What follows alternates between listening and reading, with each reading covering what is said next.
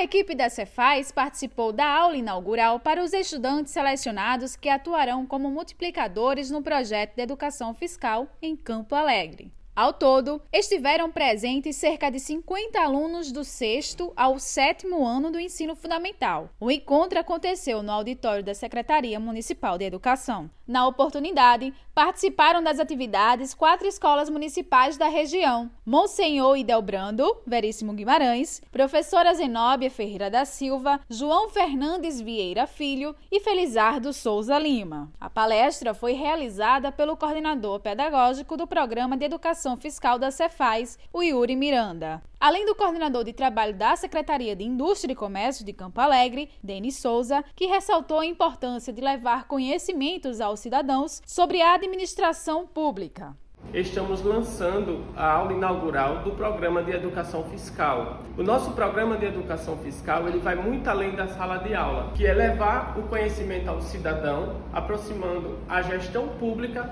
à sociedade civil, mostrando a função e a importância dos tributos.